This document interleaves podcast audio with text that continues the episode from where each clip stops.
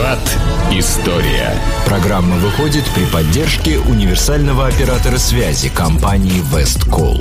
Весткол – надежный поставщик связи для бизнеса и дома. Добрый день, вы слушаете радио Imagine. В эфире программа «Виват История» в студии автор и ведущий программы, историк Сергей Виватенко. Сергей, добрый день. Здравствуйте, Саша. Здравствуйте, дорогие друзья. В студии за пультом Александра Ромашова. Напоминаю вам, что в конце передачи историческая викторина, призы для которой предоставлены компанией Весткол и э, магазином, клубом Imagine Club на Жуковского 20. А тема сегодняшней программы, на мой взгляд, очень любопытная. Богдан Хмельницкий – и Речь Посполитая в 17 веке, ну и так далее. Вот обо всем об этом нам сегодня рассказ... расскажет Сергей.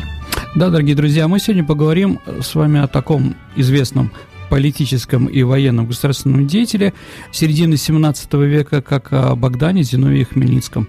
Но, Саша, знаете такие стихи? «Ой, Богдан, Богдан, славный наш гетман, зачем отдал Украину москалям поганым? Чтоб вернуть ей честь, ляжем головами, назовем Украиной верными сынами». Знаете, что я процитировал, Саш? Что? Это стихотворение в полном тексте песни «Ще не верила Украине», это официальный гимн Украины. Есть вот такая вот дивная... Э, э, дивная, господи, не припев, как называется-то? Ну, часть. Припев, запев, ну, ну Запев, ладно, хорошо. А, значит, да, а, Украина, значит, это вот автор Чубинский написал в 1862 году, да? В 1862 году, да, во Львове, в западном, да. Ну. Один из куплетов, извините, вот, куплетов, да, там еще есть куплет про то, что Украина от Хельма до этого самого, до Кубани, но это уже другой вопрос. Итак, Саша, действительно, русский герой является ли он героем вообще, что, э, что вообще мы знаем про Богдана Хмельницкого, вообще какое отношение к Богдану Хмельницкому сейчас э, в нашем историческом э, обществе, сообществе, какое на Украине, какое в Польше, они достаточно разнятся, ну и попытаемся что-то понять не политизированно, да, попытаемся, кто же он такой был, что он делал и вообще о чем он думал. Итак, что касается его дат жизни, да, ну, на самом деле тоже одного нету. Одни считают, что он родился, ну, как бы, давайте так, в среднем считается, что он родился 6 января 1596 года. То есть он, э, скажем так, Переславскую Раду пытался сделать под свой, э, скажем так, под свой день рождения. Э, где родился, тоже не ясно. Но все, в общем-то, сходятся в основном, что это он родился на хуторе Субботов, там он, кстати, и умер, да, ну, в смысле, там и похоронен. Это под Корсунью, э, ну, ну, тогда Речи Посполитой, да. Умер он, что мы точно знаем, 6 августа 1657 года в Чигирине, своей столице. Итак, вообще, если мы говорим да, о нем, кто были его родственники, кто были родители, э, отец он был Михайлович, отец он был, скажем так, шляхтич, э, православный, украинский, да, Поэтому вопрос такой интересный. А является ли Богдан Хмельницкий тоже шляхтичем? дворянином. Ну, смотрите, за свою жизнь отец э, Богдана Хмельницкого Михаил был осужден судом, а, что юридически, значит, его убирала с шляхтицкого сословия. Во-вторых, эм, если шляхтич женился на простолюдинке, он автоматически лишал своих будущих детей шляхтичества. На, в Польше было так, да? А матерью Богдана, как известно, была казачка. То есть э, является он дворянином, не является. А, но, вы знаете, как бы, я думаю, все-таки он был дворянином. Во всяком случае, он всегда так себя позиционировал. И если мы, как бы, понимаете, вот... Эм, Например, если вы знаете, когда Хмельницкий воевал вместе с крымскими татарами, они были союзниками, то он расплачивался с татарами достаточно просто. Он отдавал какие-то украинские города или польские города на разграбление или отдавал холопов в рабство. Да, а, крымским татарам. Ну, наверное, поэтому можем сказать, наверное, у него что-то шляхская кровь, вот этот вот гонор все-таки был. То есть для него про- простые люди иногда были средством политических или экономических каких-то финансовых вещей таких. Но так или иначе, э, учился он в изу- э, у иезуитов, э, какие языки знал, да, он был грамотный, он был потом писарем, ну, понятно, он знал латинский, э, знал польский язык, э, знал русский язык, потому что все дело производства, которое вел Богдан Хмельницкий, было или на польском языке, или на русском языке, и вообще он говорил на русском языке. Э, знал еще и татарский, ну, татарский, турецкий. Э, в 1600 по-моему, в 21 году он во время битвы под Цицерой, где его отец погибает, он попадает в плен э, к туркам. И два года он находился у них в рабстве. Ну, версии разные. По одной он был на турецкой галере. А знаете, как турецкая галера называется, Саша? Каторга от этого как бы и такой тяжелый труд, да, а, заключенных, да, называется каторжным каторгой. А по другой он был, ну, скажем так, был рабом адмирала, э, турецкого адмирала. Так или иначе, после... Ну, человек был бойкий, бойкого ума. После того, как его выкупили родственники, а если выкупили родственники, они были достаточно, ну, скажем так, э, деньги у них все-таки водились, да, а он научился там и э, татарскому языку, и турецкому языку. То есть он был достаточно грамотным человеком. Э, ну, вот что мы еще можем сказать, что жена у него была, ну, первая э, Ганна Сам, Хана Самко, или там Анна Самковна, как говорят в России, да. А, детей у него было много разных, об этом мы тоже поговорим. Потом была другая жена. А, что он делал вот после 23 -го года, когда вернулся а, обратно на родину? Тяжело.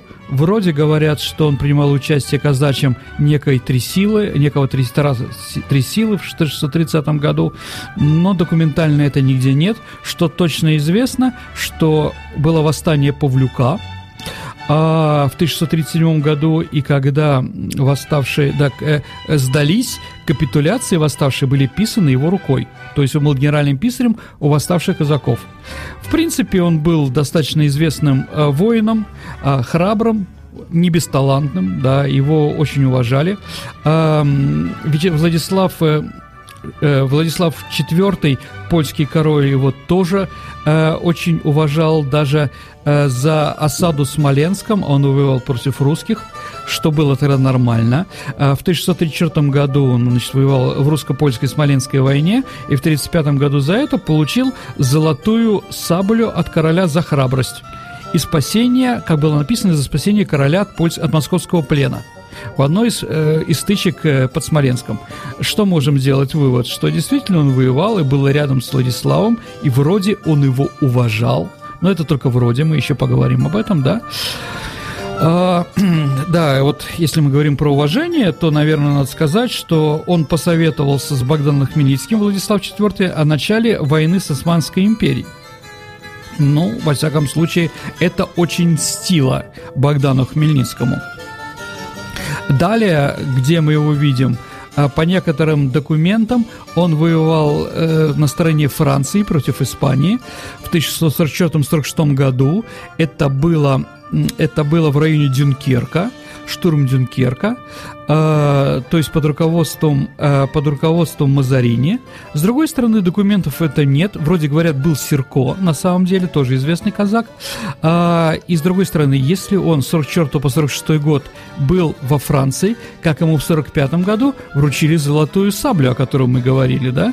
То есть он был там наездами, не наездами, достаточно мутно. Так или иначе, когда э, некоторые французские переговорщики их, были на территории Речи Посполитой, он с ними встречался и вспоминал славные дела, которые были вот в это время. Так или иначе, можем мы верить? Ну, наверное, наверное, давайте поверим, что он воевал еще на стороне Франции, да? Так или иначе.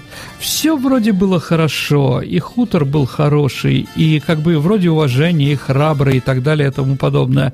Но вот понимаете, дорогие друзья, надо тут понимать одно, наверное, что все-таки э, православное население Речи Посполитой, она была все-таки бесправной холопами для поляков, да, а, с одной стороны быдлом, да, крестьянским крепостным, а с другой стороны мясом для войн для польской шляхты. Вот, даже вот высокий статус Хмельницкого среди э, казаков или там малороссийцев, или вот русских, он всегда себя называл русским на самом деле, да, а это не являлось препятствием, Саша, для того, чтобы польский солдат мог унизить казака ударом сабли по шее в походе, или забрать все имущество, жену, убить ребенка, разграбить и так далее тому подобное. Вот такой ситуации произошло и с Богданом Хмельницким. А, местный а, шляхтич Чеплицкий, а, когда он воевал, напал на его хутор, разграбил его, увез э, значит, женщину, которым э, в это время э, Гелена, Елена, да, с которой он жил после смерти своей первой жены Анны Самко. Вот, потом обвенчался с ней по католическому обряду, обряду. По одной из версий высек одного из сыновей до смерти – а, ну, действительно, скажем так, э, один из э, детей больше не упоминается нигде, сын, э, да, сыновей Хмельницкого. Больше после вот этих событий этого времени не было. Вот, Богдан Хмельницкий решил жаловаться. Он посчитал, как это возможно, такое оскорбление. Не лично мстил, хотя лично тоже пытался намстить, а сообщил э, об этом польскому королю. Но польский король проигнорировал потому что даже самый бездарный шляхтич Чеплицкий был для него ближе, чем вот такой вот известный, да, известный герой, да, обладатель даже золотого оружия Богдан Хмельницкий. И вот начинается восстание казаков, оно, причины были различные, а, наверное, в первую очередь надо сказать, что эти причины были как раз, эм, скажем так, э, в невыносимой жизни, поля, э, значит, православных в польском католическом государстве. Наверное, это было главное. И вот Хмельницкий поднимает это восстание, а, из-за чего он в 49 году пишет письмо польскому королю, восстание было 40, 48 года. А что же требует казачества? И вот что он говорил о религии. А, во-первых, мы просим, чтобы не было неволи которая горше турецкой, терпит от унии народ русский в древней своей в древней своей греческой религии. А, то есть он выступал против унии, униатства, да, знаете, что на Западной Украине это достаточно известно и сильно, то есть э, когда э, православные иерархи э, Западной Украине признали главенство римского папы, а на Востоке, где был Богдан Хмельницкий, это, конечно, казаки никогда не э, это, считали, что это унизительно и никогда это не признавали. Русь была, дальше пишет Богдан Хмельницкий, одной греческой религией, то есть православной, а, что в народе русском иерархии всей церкви оставалась неприкосновенной. И чтобы это было и в Польше и Литве, чтобы унии этой не было, а была только вера греческая и римская, то есть раздельно греческая, раздельно римская, так как прежде было на Руси, и, и хотелось бы, чтобы так было и в Польше.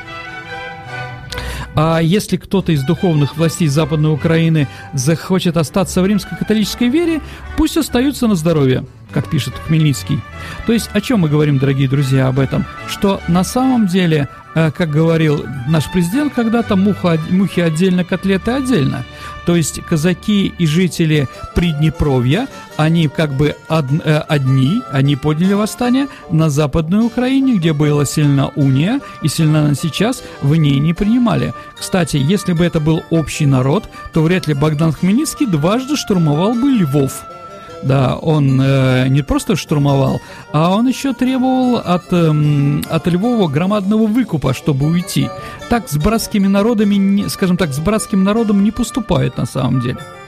А, так или иначе, по Сборовскому миру, а, а, который вот несколько побед было, да, последнее было, значит, а, по Сборову, по договору, а, как раз, а, значит, а, территория э, нынешней э, Полтавской области, несколько, некоторая часть Сумской и некоторая часть Киевской и Черниговской попадал в так называемую Гетманщину, да, где было местное самоуправление и автономия.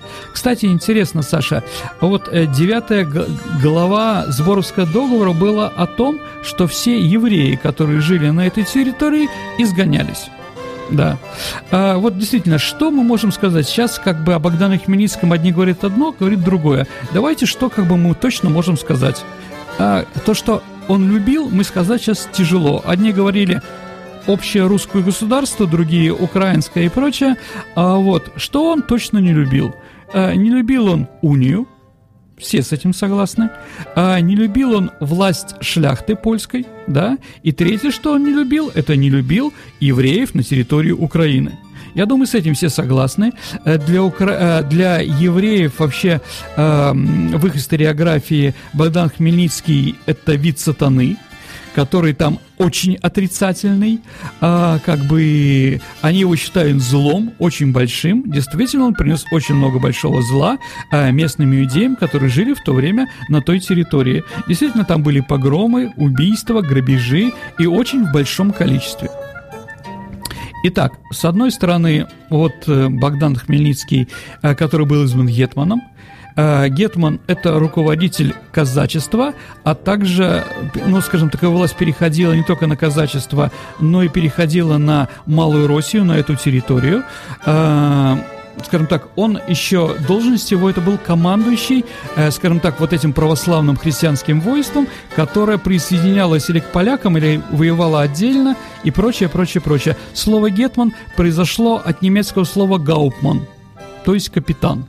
А я еще слышал, но я считаю как-то немножко странным, что слово «атаман» тоже произошло от, назва, ими, от слова «гаупман». Думаю, все-таки «ата» — это человек по-турецки, да, «ман» тоже там, э, и в турецком языке тоже встречается. Но так или иначе, так или иначе, Борис, э, Богдан Хмельницкий, он руководитель этого малого, ну, полунезависимого государства – полунезависимого государства э, на Украине, и практически сразу начались у него проблемы.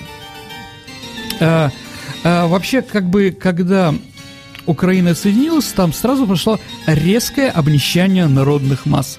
А после поражения под Берестечком и карательного похода поляков э, на восток. То есть, ну, поляки ждали, когда э, Богдан Хмельницкий немножко станет сла- слабее. Он как бы стал слабее, это 100%, процентов. а поляки ждали вот в 1653 году, э, э, в это время э, Украина пыталась себя в то время, или Малороссия, извините, или Гетманщина, называйте как угодно, считала, хотела показать себе в Европе. А, и как бы она собрала войско и пошло подавать помогать Молдове и Семиградию, а, значит, против турок. Но это закончилось для них очень неудачно. Даже смерть, смерть сына Богдана Хмельницкого Тимоша, вот его главного помощника, потому что Юрий был еще малолетний последний Хмельницкий, потом он гетман, да, и не очень опытный. В общем, все сходятся, что Юрий был плохим гетманом. А, так или иначе, действительно, резкое обнищание, огромные потери украинского населения. А, а, поляки, а, поляки продавали украинцев татарам э, в большом количестве. Из-за этого резкая упала цена на рабов э, на, на рынках э, в Крыму. Э, вот, дальше голод – а, при том еще, чтобы понять вот это вот время, э, которое мы говорим, 48 -го года, это еще и походы шведов, да, помните «Огнем и мечом», э, фильм «Потоп», да, как раз вот э, Ежи Гофмана, да, и по произведением э, Сенкевича.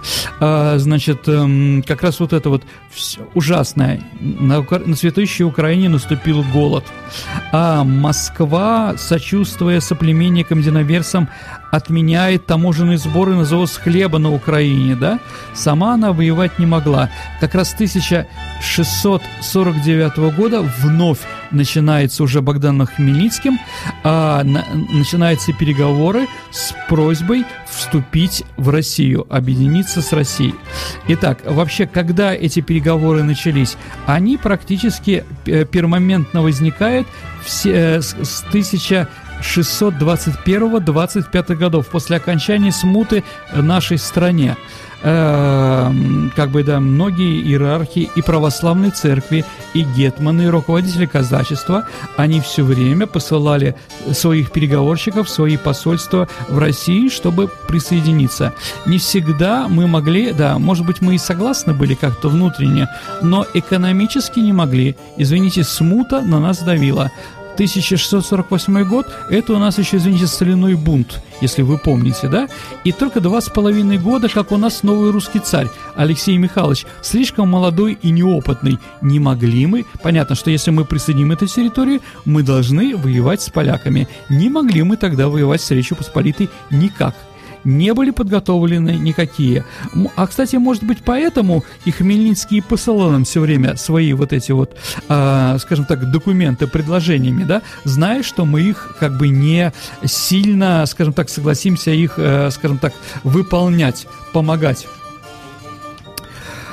Э, так вот, э, значит, с одной стороны, поляки, которые снова сокращается количество реестровых казаков – что значит реестровые казаки, Саша? А, реестровые казаки – это те, кто получали а, деньги от польского правительства за то, что они служили в Запорожской сечи да, то есть они воевали. А количество их сокращалось, значит, сокращалось и авторитет Богдана Хмельницкого. А многие люди вынуждены были, если они закончили быть а, казаками, вынуждены были снова идти а, в крестьяне, да, притом в крепостные. Это, конечно же, не устраивало абсолютно, а, абсолютно никого на Украине. Итак, какая же была перспектива Украины в это время? Или их окончательно добивают э, их вольности, да, которые были минимальные, добивает Польша, то есть они могли пойти к Польшу. И, скажем так, письма все время Хмельницкий посылал туда, в Польшу, королю. Ну, скажем честно, наверное, все-таки это были не искренние, а дипломатические документы, в которых он соглашался, извинялся, там, знаете, да, ну, такой юмор, да, как бы я ваших под, под желтыми водами потоцких порубал, да, извините, поляков уничтожил, пленных продал э, самое, в Крым, да, но вы все равно понимаете, мы вас все равно любим, просим прощения и так далее тому подобное. Вот, не знаю, может быть, поляков устраивало такие вот такие переписки, да, но еще раз, они были не очень искренние. Вообще, что хотел Богдан Хмельницкий? Сложный вопрос. Нельзя ответить как бы сейчас. Но многие говорят, что хотел независимости вот этой вот территории, да, Малороссии и прочее. Хорошо, да, поэтому, да, это здорово, конечно. А, некоторые говорят даже, что он хотел быть королем этой территории, но после того, как в 53 году был его уби, э, убит его сын Тимош, он отставил это, эту ситуацию. Может быть, да. А дальше, какие у него были альтернативы? Итак, в Польшу, что понятно, к России, потому что мы с ними соплеменники, одинаковая религия. И еще хочу напомнить, что для того, чтобы украинцам было комфортно а, в объединенной стране единой, да, а, мы в 1653 году, где-то за полгода до переославских документов, да, а, мы начали проводить религиозную реформу, а, в которой мы Э, скажем так, да, и многие э, украинские иерархи церкви при патриархе Никоне, они стали занимать ведущее положение, да, э, в русской православной церкви. Э, и действительно, наша религия, которая немножко отличалась в то время православная от украинской, стали практически одинаковые. То есть мы, э, скажем так, привели свои, э, э, православную, русскую православную веру под украинскую, чтобы украинцам было свобо- спокойно и хорошо. Все это закончилось чем? Это закончилось расколом, э, да, протопопом вакуумом и всеми этими вещами, которые у нас происходили. А у нас происходили страшные вещи. Э, в это время чуть ли не гражданская война. И одной из причин, э, тоже части гражданской войны, если мы это говорим, восстание Степана Разина, было как раз эта религиозная реформа. Еще раз, воевать мы не могли. Да, у нас было мало сил. Но, с другой стороны, мы тоже понимали, что, как бы, да, а, куда украинцам, да, дальше Дальше какая была альтернатива? Шведы. Шведы были сильной властью, сильнейшей армией в Европе в то время. Густав Адольф – это главный военачальник 17 века. Это шведский, да, это главный гений стратегии и тактики. Это во мне Саша говорит, преподаватель истории военного искусства на историческом факультете, да. Я читал такие вещи. А Густав Адольф, Саша, придумал многие вещи, от которых мы теперь как бы считаем нормальными. Во-первых, поделил, а, поделил армию на взвода, роты, батальоны и полки. Дальше вел погоны, дальше вел форму военную, у каждого, да, теперь отличается, эм, военную медицину основал, а, основал артиллерию как а, отдельный вид войск и многое другое. Поэтому он побеждал очень хорошо и стабильно в 17 веке. То есть у России отвоевать, э, отвоевать земли, которые были утрачены во время смуты, со стороны Швеции было у нас практически невозможно. Это произошло только через 50 лет, да, при Петре Первом. Об этом мы с вами же говорили. Я думаю, что по Северной войне мы тоже с вами сделаем еще передачу. Так или иначе, да. И шведы там гуляли по Польше, очень весело. А вот э, под Львовом они сожгли все, что только можно. В расстоянии 30-60 километров вокруг они вот э, тоже там, э, значит, были убиты и громадное количество людей, да. Там и погромы были, и грабежи. А, поэтому он с ними тоже общался. Скажем даже, дорогие друзья, что э, по некоторым данным э, Богдан Хмельницкий умер в Чигирине, или его отравили, ну, может, еще поговорим об этом, а во время переговоров со Швецией. А, то есть, еще раз, он умер в 57 году, а Переславская Рада была в 54-м.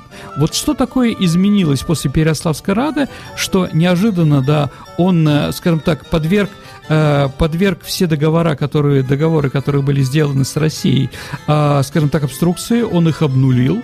Э, с одной стороны, они говорят, что русские чиновники повели себя не очень хорошо, а с другой стороны, дорогие друзья, нам, мне кажется, что все-таки эти договора тоже были не очень искренние со стороны, э, со стороны Богдана Хмельницкого. Он со всеми пытался заключать какие-то договоры, но собирался он их выполнять. Думаю, нет. Ну, как сейчас тоже такие вещи происходят на Украине, да? Подписали, многое говорим, выполнять пока отказываемся. Ну, такое, значит, да, ну, что делать? Ну, бывает, да. Вы дайте нам деньги, дайте нам армию против поляков, все это мы берем, а, вот, но подчиняться э, или там выполнять те условия, которые мы подписали, мы как бы откажемся. Так или иначе, он переговоры вел еще и с Семиградием, э, где пытался, да, это нынешняя Трансильвания, ну, это нынешняя Румыния, Трансильвания, где как раз Дракула Саша, да, а, вот, с Молдовой.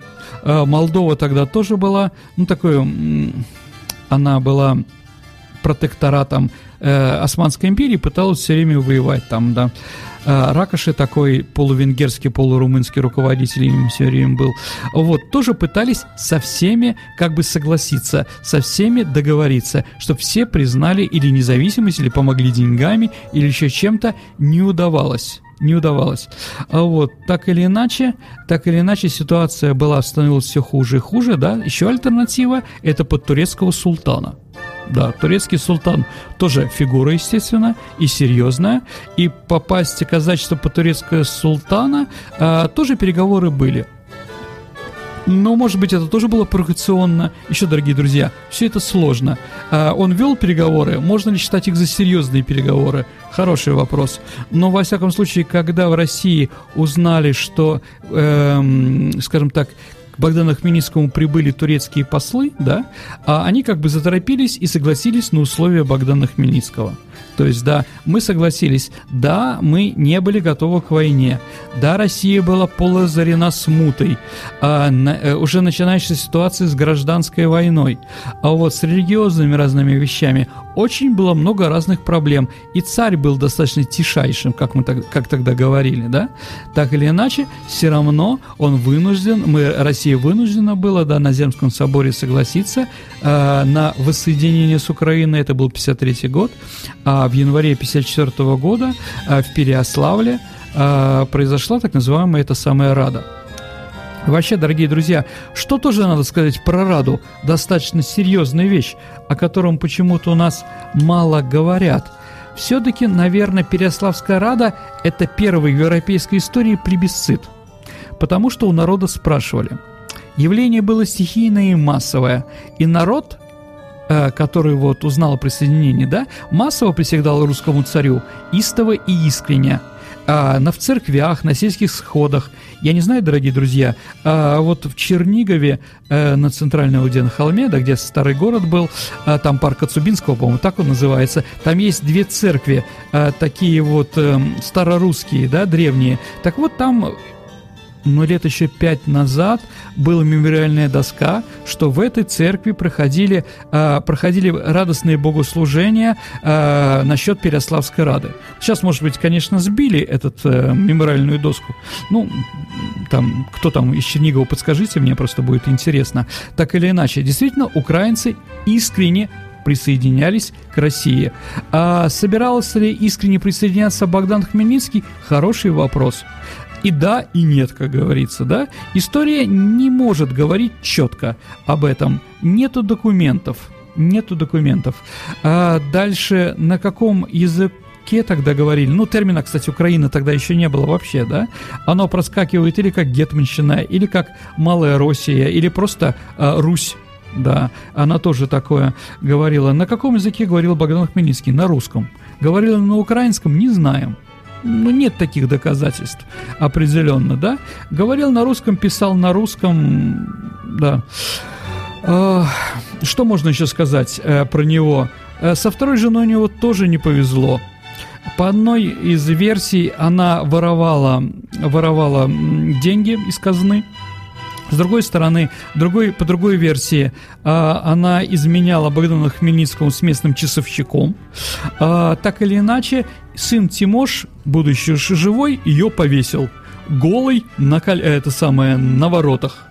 Да, ну вот, не любил он мачеху, да? Вот, так или иначе. Ну, такая вот ситуация, да, у него была. А, ну, да, вообще он был такой вот очень а, активный, что ли, да, пассионарный человек, любил женщин, много разных, да, и вот такая его пассионарность была, например, когда под Берестечком а, э, украинцы были разбиты, да, украинское казачье войско, он попал в плен э, к татарам, да, он на себе начал рвать волосы и активно рвал их, да, то есть по-настоящему. Саша, у вас есть знакомый, который активно рвал на себе где-нибудь волосы? Видели такое? Я тоже. Но вот как бы все, кто это видели, да, ну, говорили об искренности его. Ну да, наверное, он был очень искренним человеком, что так делал, да. А, любили его казаки, любили. А чувство юмора у него было? Было. С другой стороны, дорогие друзья, это, конечно же, история не про Богдана Хмельницкого, который умер в 1957 году, ну просто тоже надо понимать насчет юмора, да, я все-таки скажу, потому что, наверное, об этом говорить мы не будем. А казачий юмор принес достаточно большие проблемы русскому государству, Саш. А, помните картину Репина про казаков? Как она называется, Саш? Пишут письмо турецкому султану. Да, абсолютно верно. А, вы знаете, что они там написали, да? Когда ну, он... Оскорбления всякие. Определенно, да. Они шутили шутили, да, что он, извините, а, определенным голым местом не может ежа раздавить там, да, и многие другие там его называли а, вещами, там, Люцифером, там, парикмахером, ну как бы там ласково, да, там я говорю. Так э, после этого, извините, турецкий султан послал на Украину войска, 100 тысяч человек, да. Типа украинцы, казаки пошутили, а чем затыкать эту брешь? Русскими войсками, конечно, да? Э, да, потому что это же часть уже Украины, да? Мы прислали туда стрельцов, которые стояли. Да, осада Чигирина э, прошла для нас... Э, т, э, турки с татарами его и взяли, да, но мы там положили много вещей, да, но в истории осталось это как остроумная вещь. Понимаете, да? Все-таки тоже, когда астрономия какой-то, надо все-таки думать, а какие последствия будет вашего юмористического настроения. Вот, так или иначе. И вот он умер, похоронен он был э, э, на хуторе Су, С, э, Субботов. А, не, по некоторым данным, его отравил молодой шляхтич, который во время ужина подсыпал ему яд стакан. С другой стороны, другие друзья, ему уже было 60 лет – столько тогда не жили, понимаете, да? А вот при том активная жизнь такая, да, во в, войсках, в армии, там, да, прочее, должно наложить на нем, да? А почему его отравил молодой шляхтич? Ну, потому что он вел переговоры со Швецией, с, э, да, что как бы тоже было невозможно. Кто был ш, э, этот шляхтич? Ну, вроде, шве, э, вроде поляк, вроде католик, да? Так или иначе, он умер в 64 году, в 1664 году, а один из польских воевод во время карательного похода э, по фамилии Чернецкий э, ворвался в Субботов, он сжег его. А, по одной из версий он приказал достать тела Хмельницкого, его старшего сына Тимоша из усыпальницы и бросил в кострище. Однако советские археологи в 20-е годы а, проводили восстановительные работы этой церкви, проводили раскопки, и вроде церкви были обнаружены пять захоронений, датированных 17 столетием, то есть как раз это времени.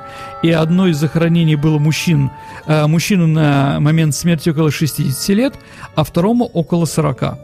Поэтому думается, что все-таки э, Богдана Хмельницкого поляки его могилу не разорили. Да? Вроде он действительно покоится, и пусть покоится с миром, как говорится, да, радостного утра.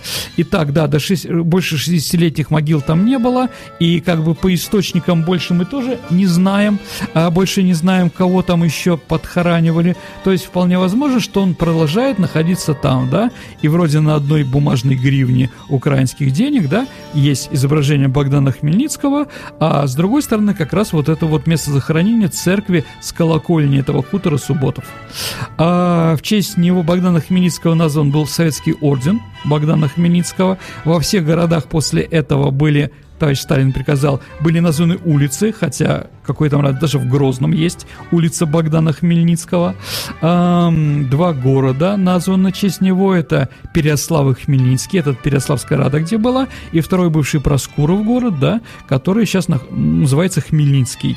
А, так или иначе, это единственный орден Богдана Хмельницкого, который после Советского Союза, нет, два, извините, две награды Украина взяла у Советского Союза. Это орден Богдана Хмельницкого, и второе – это звание героя. Ну, теперь это звание Героя Украины. А, э, медаль, золотая медаль Героя Украины, Саша, отличается от российского или от советского только одним, одним а там двухцветный колер на муаровой ленточке, да, жовтно-блакитный, да, а у нас трехцветный, хотя осталось то же самое. И вот орден Богдана Хмельницкого. Известный памятник, конечно, гениальный памятник Микешина э, в Киеве, всем известный.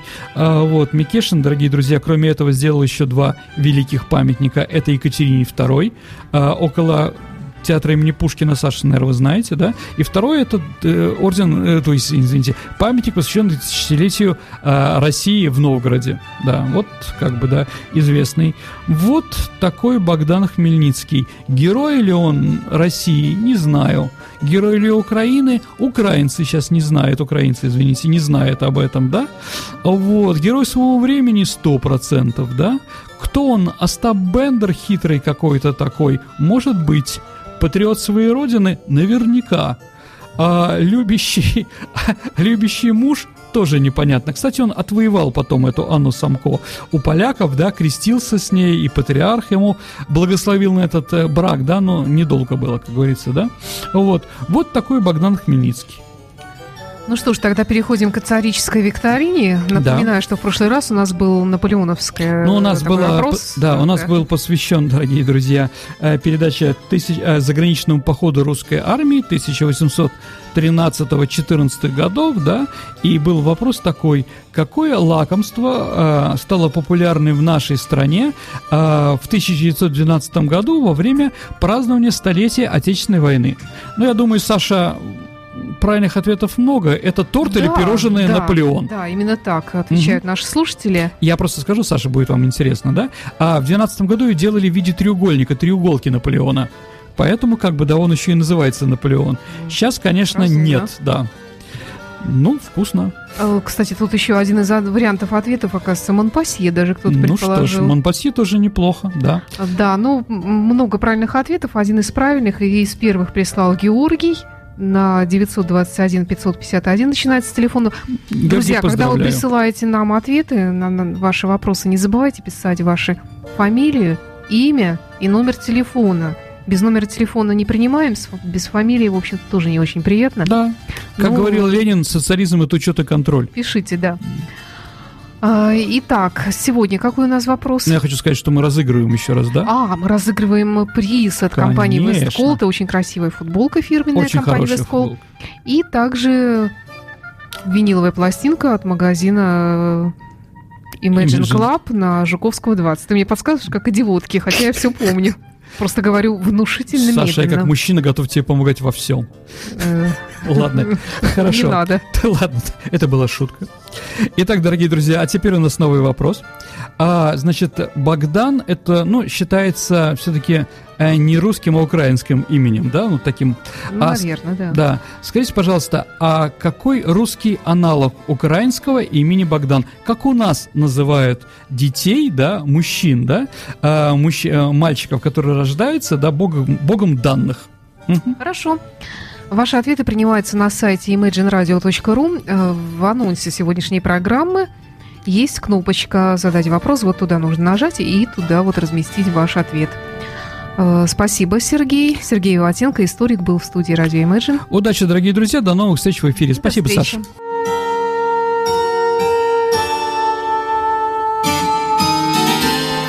Программа выходит при поддержке универсального оператора связи «Весткол».